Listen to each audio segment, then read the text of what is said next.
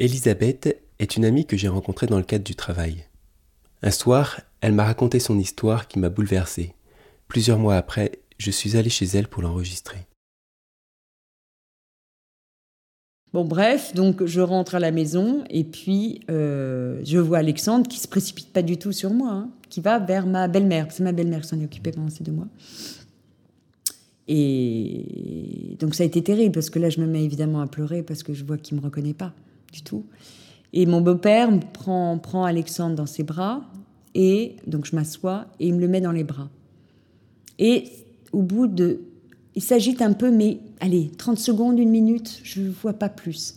Et là, comme quoi, c'est extraordinaire, parce qu'on oublie qu'on est des animaux aussi. L'odeur, probablement, j'en sais rien. Il a mis son petit nez dans le cou et il n'a pas bougé. Il était, il était assez turbulent, c'est un petit garçon de 9 mois, c'est normal. Pas demander à un petit garçon comme ça de ne pas bouger.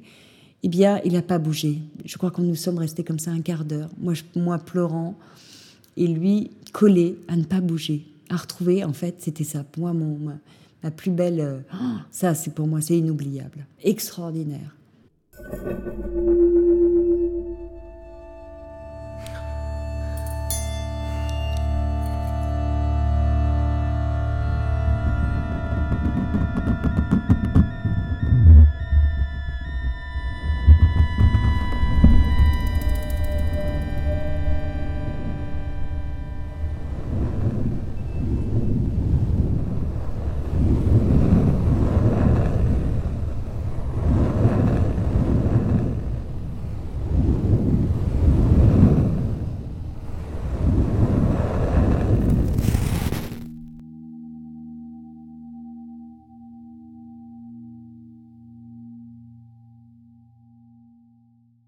Donc j'avais rencontré Yves et j'étais, je crois que c'était dans les plus belles années de ma vie parce que du coup, il y avait quelqu'un qui me regardait vraiment comme j'étais, comme je voulais être regardée en tous les cas, admirée, regardée, aimée surtout, aimée par quelqu'un de, de drôle, de, de, tout était pour moi, tout était possible à deux. C'était extraordinaire. La, la vision que j'avais du couple était forte, d'une force plus rien ne pouvait m'arriver. Et du coup, ça m'a renforcé dans un caractère que j'avais déjà, mais très, très trempé. Et on passait notre temps à rire, à recevoir des amis. C'était, vraiment un bonheur euh, sans nom, vraiment, cette, euh, cette rencontre et, ce qui s'est passé d'ailleurs par la suite. Et donc j'avais cette migraine. Lui travaillait beaucoup, hein, parce qu'il avait démarré un job euh, qui le prenait beaucoup de temps. Et puis et puis, je n'étais pas du genre euh, spécialement à me plaindre, pas du tout. Mais là, je sentais vraiment qu'il y avait quelque chose parce que j'avais tellement mal à la tête et malgré les, aspirines que je prenais, ça ne passait pas. Ça passait pas. Et, c'était de pire en pire puisque je pouvais même plus m'occuper d'Alexandre. Et puis, euh, petit à petit, j'avais une faiblesse dans les jambes, dans les bras. Je sentais que même mes membres ne me suivaient pas. Donc, je me suis dit, je suis très, très fatiguée, il faut que je me repose. Voilà, donc euh, je me rends à l'hôpital avec, euh, donc avec mon mari, avec Yves. On va d'abord euh, dans un hôpital qui se trouvait à côté de chez nous, au Chenet. Et là, il diagnostique effectivement une. comment on appelle ça Une, dépression. votre femme est totalement déprimée. On va lui donner des piqûres de vitamine B pour relever un peu et de magnésium de façon à ce qu'elle puisse, parce qu'effectivement, on voit bien que ça commence à moins, elle a moins de réflexes. Donc ça veut dire qu'elle est très fatiguée émotionnellement probablement. Elle vient d'avoir un enfant, les, euh, voilà, bon, etc. Donc je me dis bon bah tant mieux. Je fais une dépression, mais pour moi j'étais heureuse et je dis mais quand on est heureux on peut faire une dépression. Oui, oui, oui, ça n'a rien à voir. Vous ne savez pas, ça peut arriver comme ça. Donc j'écoute, j'écoute, mais j'ai toujours cette, un mal de tête jusqu'au jour où je me tape. Vraiment, tout ça, tout ce laps de temps a duré. On a vu euh, deux hôpitaux et le troisième, ça a été à l'hôpital Foch, là où j'avais accouché. Mais toute cette période a duré une semaine sans pratiquement sans dormir. Et c'est terrible. Jusqu'au jour où je pleurais de rage, je me tapais la tête contre les murs, tellement je ne pouvais, je pouvais plus, j'en pouvais plus d'avoir mal à la tête. J'en pouvais plus.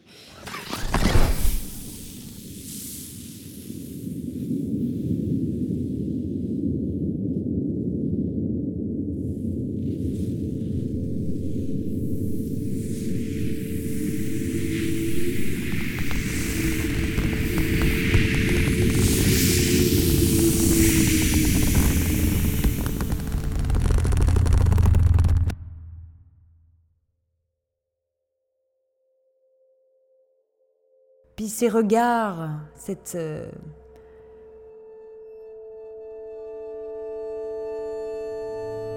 Il n'y avait pas forcément de sourire, hein, c'est pas ça, c'est le, regard, cette douceur, cette douceur. Voilà, douceur, beaucoup de douceur. C'est ce que j'appelle la bienveillance, mais ça va même au-delà.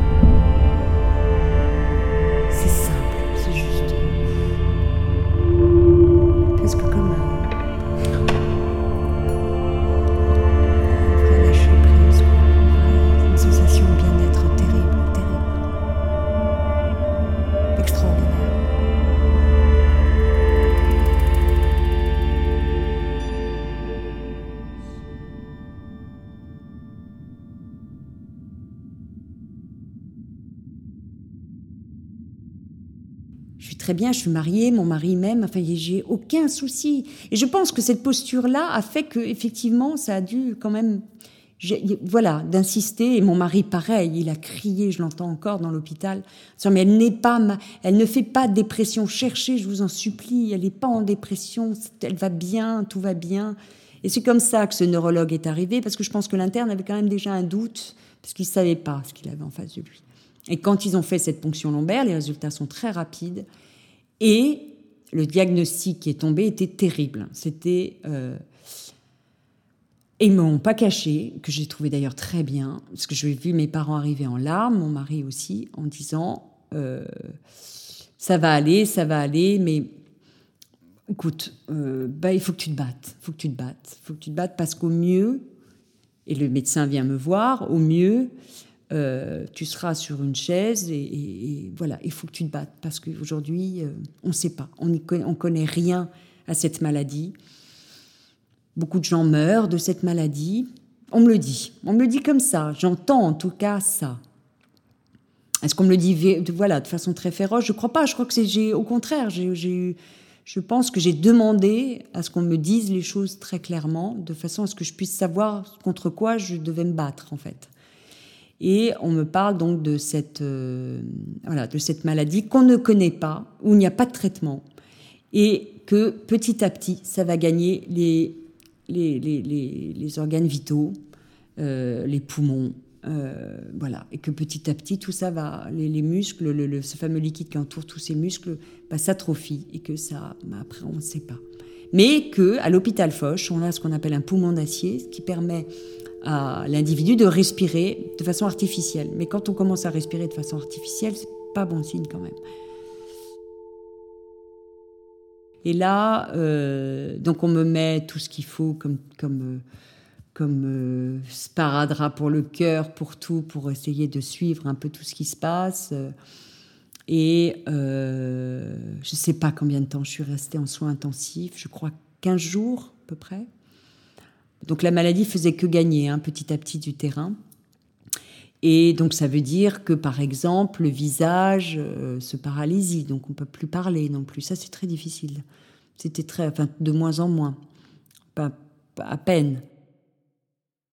Et puis les yeux. Le, pire des souvenirs, c'était les yeux, parce qu'il fallait qu'on me ferme les yeux pour dormir et qu'on me les ouvre pour euh, voir. Enfin c'est juste terrible, hein, parce que c'est et quand j'ouvrais les yeux, je les ouvrais définitivement. Il n'y a pas de clignement de paupières, tout ça. Donc c'est des gouttes en permanence dans les yeux. Je me souviens plus d'une souffrance à ce niveau-là, bizarrement, parce que j'ai des conjonctivites sur conjonctivites, puisqu'il n'y a plus de protection de l'œil. Il y avait. Voilà, c'était des petites anecdotes comme ça, mais qui m'ont bien, euh, bien marqué. Et puis les, les escarres, évidemment, de rester allongé sans bouger.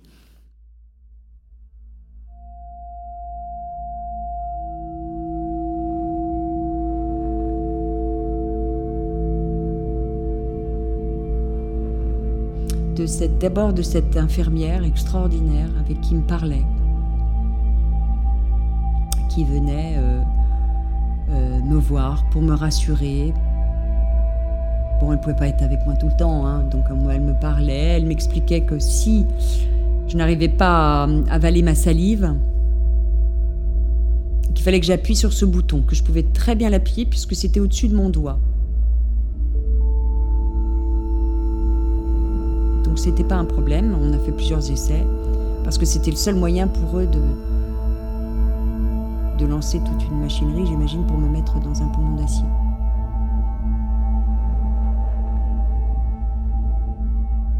Donc, j'ai passé beaucoup de temps à penser à avaler ma salive. Ça ne veut dire pas beaucoup dormir. Tout c'était une victoire à chaque fois, des petites victoires. J'avale ma salive, c'est bon.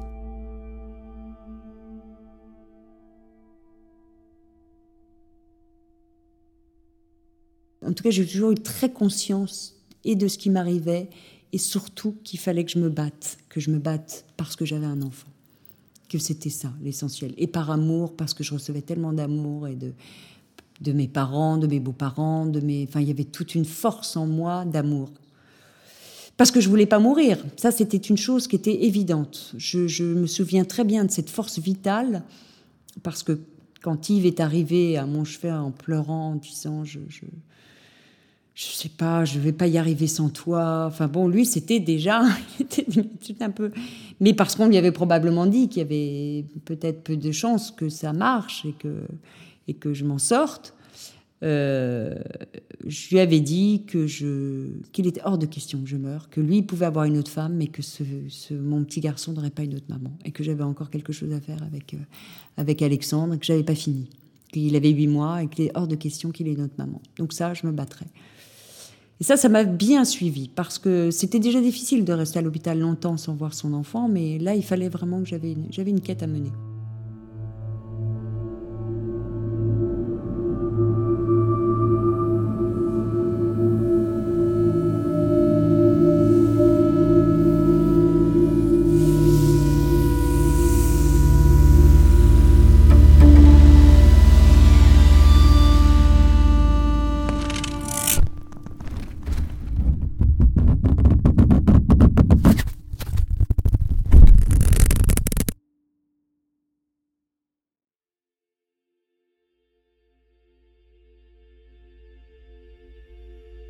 Il n'y avait aucune, euh, pas de souffrance du tout. Rien. C'était d'ailleurs tellement agréable. J'étais partagée entre le fait de continuer cette, cette, avancée comme ça avec toute cette lumière, cette bienveillance, et de revenir en arrière. Alors peut-être que voilà, c'est là où c'est intéressant de voir ce que fait le cerveau à ce moment-là, j'en sais rien.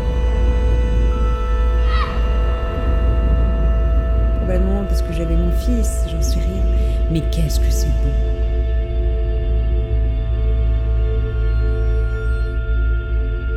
Ce qui d'ailleurs, il y a une chose qui ne me quitte pas et qui aujourd'hui, c'est que j'ai absolument pas peur de la mort. Mais pas du tout. Mais pas du tout, parce que si c'est ça, comme je pense que c'est, parce que ce passage, on l'a probablement. Mais c'est divin. Le plus dur, c'est aujourd'hui, c'est ici. Mais c'est pas. Non, c'était. C'est fantastique, d'ailleurs, c'est presque un piège. Parce que du coup. Euh, bah, je pense que ça demande un petit effort de conscience de revenir à la réalité.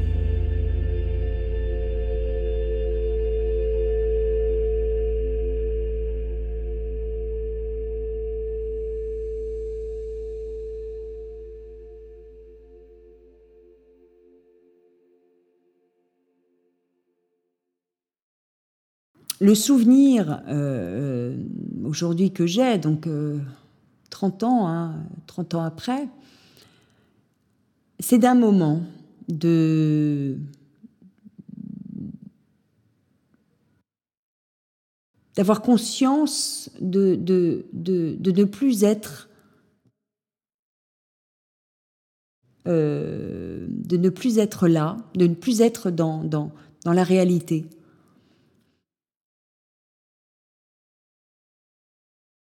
Et de, de, de, Et à chaque fois, ça me fait ça d'ailleurs. Pardon. C'est toujours, hein, c'est bizarre.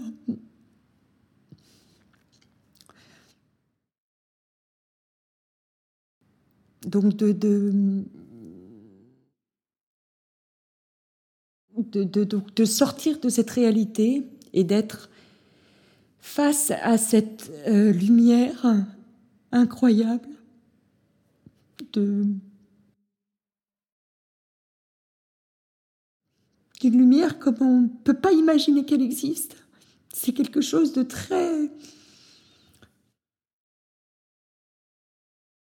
Il n'y a pas de mots pour décrire ça, c'est très étonnant, avec ces visages que je ne connais pas. Des visages bienveillants, pas souriants spécialement non plus. Espèce de couloir, de, de, pas de couloir non plus, mais des gens tout autour, et je marche, et j'avance, et j'avance. Voilà. Vers, vers, vers quoi? Vers quoi? Je ne sais pas. Mais en tous les cas, toute cette, toute cette bienveillance, cette bonté, cette, je ne sais pas combien de temps ça a duré. Je suis incapable, je ne sais pas. Ce que je sais, c'est que j'ai est-ce que c'est après J'ai du mal à savoir si c'était pendant ou si c'est la conscience quand je suis revenue avec tous ces gens qui étaient autour de moi, s'affairer partout, euh, de savoir que j'avais quelque chose, comme si on me disait que j'avais quelque chose à faire, qu'il fallait que je revienne.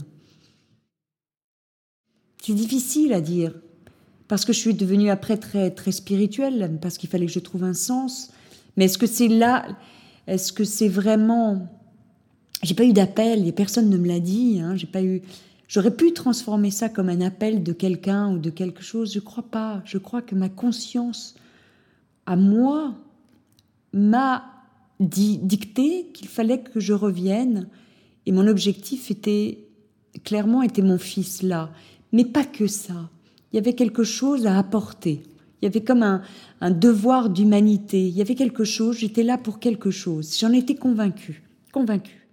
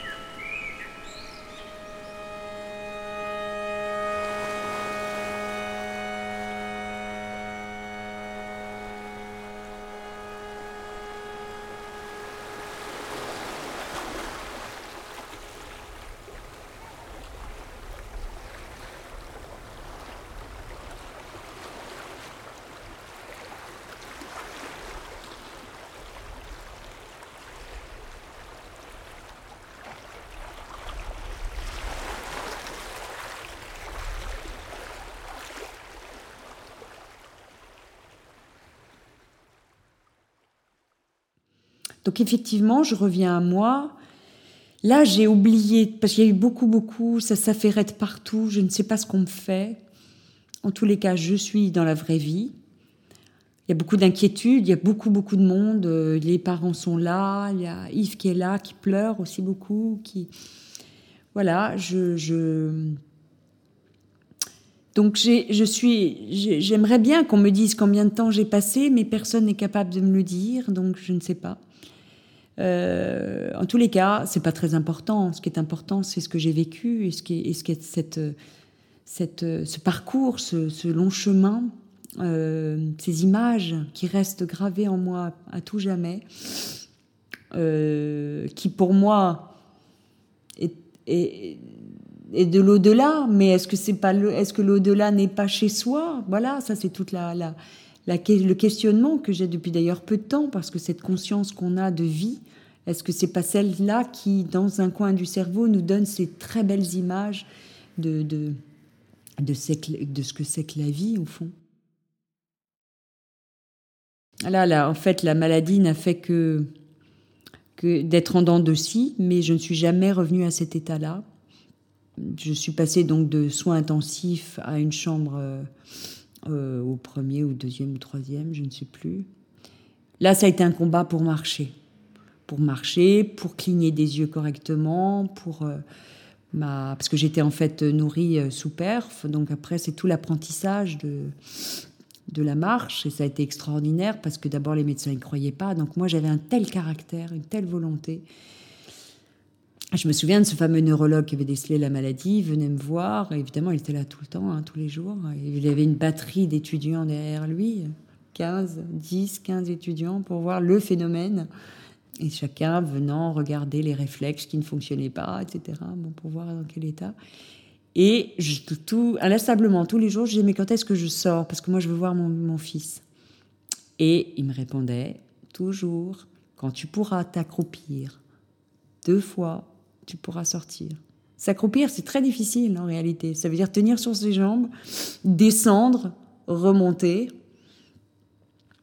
Et moi, j'arrivais pas du tout. Je pouvais même pas marcher. Donc, euh, donc à chaque fois, j'essayais, puis je tombais. Donc c'était comme un chantage. Mais en même temps, je crois qu'il a très bien décelé chez moi cette espèce de volonté pour que je puisse m'accrocher. Parce qu'en même temps, c'était très difficile, parce que la maladie faisait que des dents de scie, parce que parfois j'arrivais un tout petit peu, et puis le lendemain, plus rien. C'est comme tout tous les efforts étaient vains. Donc euh, mon frère, euh, mon frère Thomas, qui a donc un an de plus que moi, bossait à l'époque euh, et a demandé à ne pas travailler ou à travailler à mi-temps pour pouvoir m'aider à marcher. Et lui, il se faisait pareil, un point d'honneur à ce que je marche. Et donc, moi, moi, j'étais vraiment, euh, c'était vraiment mon, mon, je voulais à tout prix ne pas être sur une chaise roulante parce qu'on m'avait dit de toute façon mieux si vous en sortez, ce sera, vous serez dans, dans, une chaise roulante. Je me disais, je peux y arriver, je pense que je peux y arriver. Je, voilà. Donc ça a été un travail de de tous les jours. Et même j'engueulais Thomas quand il arrivait en retard pour notre séance de, marche, qui n'en était pas, hein, parce que je faisais un pas, je m'écroulais, puis ensuite deux pas. Et tout ça, ça a été, c'était des petites victoires, mais, mais de, souffrance aussi. Ça fait très mal de marcher quand on ne sait pas marcher. Enfin, quand on a mal partout. J'avais mal tellement dans tous les muscles. C'était, voilà. Mais en même temps, bon, après, quand on sait qu'après, on peut avoir une petite victoire, c'est merveilleux. C'est fantastique.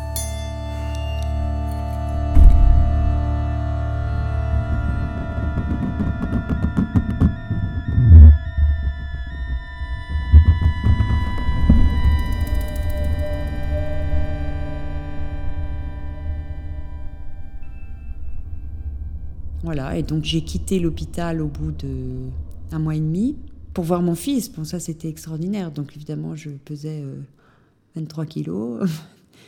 donc on signe une décharge avec évidemment, euh, s'il y a le moindre changement, que je revienne immédiatement à l'hôpital. Mais comme j'étais en neurologie, mon fils pouvait pas venir me voir. C'était strictement interdit. Surtout, moi, je serais bien rester encore un peu. Hein. Moi, c'était pas gênant. Voilà, donc ça, c'est pour moi, euh, l'accouchement, c'est une chose, mais ce moment-là a été un moment mais extraordinaire. Alors, bon, ce qui était terrible, c'est que bon, on m'aide pour, pour marcher, on m'aide pour. Euh, j'avais des scotch hein, sur les yeux parce qu'évidemment, je ne clignais pas encore correctement des yeux. Donc, euh, donc, ça peut être impressionnant pour un petit gamin. Je sais que beaucoup de gens ne sont pas venus me voir à l'hôpital parce que parce que c'est un masque de cire, hein, c'est terrible. Hein. J'avais, comme je clignais pas des yeux, euh, que j'avais beaucoup beaucoup maigri et que quelqu'un de paralysé, c'est difficile à voir à l'hôpital, hein, je comprends. Mais j'en ai beaucoup voulu, parce que je me disais, quand même, moi je suis toute seule là, et je m'ennuie. Bon, bref, donc je rentre à la maison et puis euh, je vois Alexandre qui se précipite pas du tout sur moi, qui va vers ma belle-mère. C'est ma belle-mère qui s'en est occupée pendant ces deux mois. Et donc ça a été terrible parce que là je me mets évidemment à pleurer parce que je vois. Et pas forcément de sourire, hein, c'est pas ça. Et mon beau-père prend, prend Alexandre dans ses bras et donc je m'assois et il me met dans ses regards. Et au bout de il s'agite un peu, mais allez, 30 secondes, une minute, je ne vois pas plus. Et là, comme quoi, c'est extraordinaire. Parce qu'on oublie qu'on a des. Voilà, L'odeur, probablement. Surtout cette lumière a mis Il était, très, il était assez turbulent, ce petit garçon. C'est ce que j'appelle la bienveillance, mais ça va même au-delà. C'est très difficile à décrire. Eh bien, il n'a pas bougé. C'est simple. Je pense que c'est juste. C'est fantastique, d'ailleurs, c'est presque un piège. Parce que comme euh, il lui collait il n'y avait aucune retrouvée, à peu près lâcher. Pas de souffrance, toute la sensation de bien-être terrible, terrible. Extraordinaire. Je je pouvais pas tellement. T'as pas de couleur non plus. Voilà, j'essaie de le calmer. C'est incroyable. D'avoir un poids comme ça sur moi, c'est difficile aussi. C'était d'ailleurs tellement agréable. Ça fait mal, mais en même temps, quel bonheur de pouvoir le serrer, de pouvoir. Euh, voilà, c'est d'avoir son petit garçon. Euh, ça, c'était extraordinaire, extraordinaire.